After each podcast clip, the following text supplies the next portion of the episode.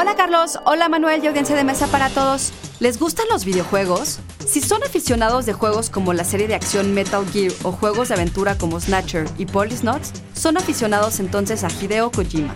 Diseñador, director y guionista, Kojima es considerado ya todo un autor de videojuegos. ¿Pero qué significa eso para un gamer?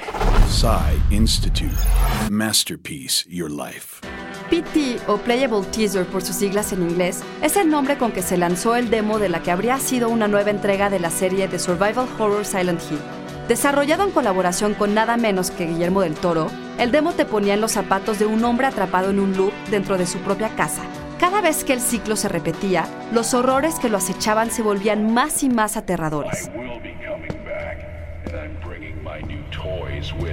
El demo se convirtió en un fenómeno inusitado, y es que además de la colaboración entre Kojima y Del Toro, el protagonista de la historia sería el actor Norman Reedus, conocido por su papel como Daryl Dixon en The Walking Dead. Y sin embargo, el sueño terminó cuando Konami, la empresa detrás del juego, tuvo diferencias creativas con Kojima, quien abandonó el proyecto. Sí, un diseñador de juegos puede hoy ser tan influyente como el director más respetado. Silent Hill se canceló, y aunque fans de todo el mundo pidieron a gritos que se relanzara, esto nunca sucedió.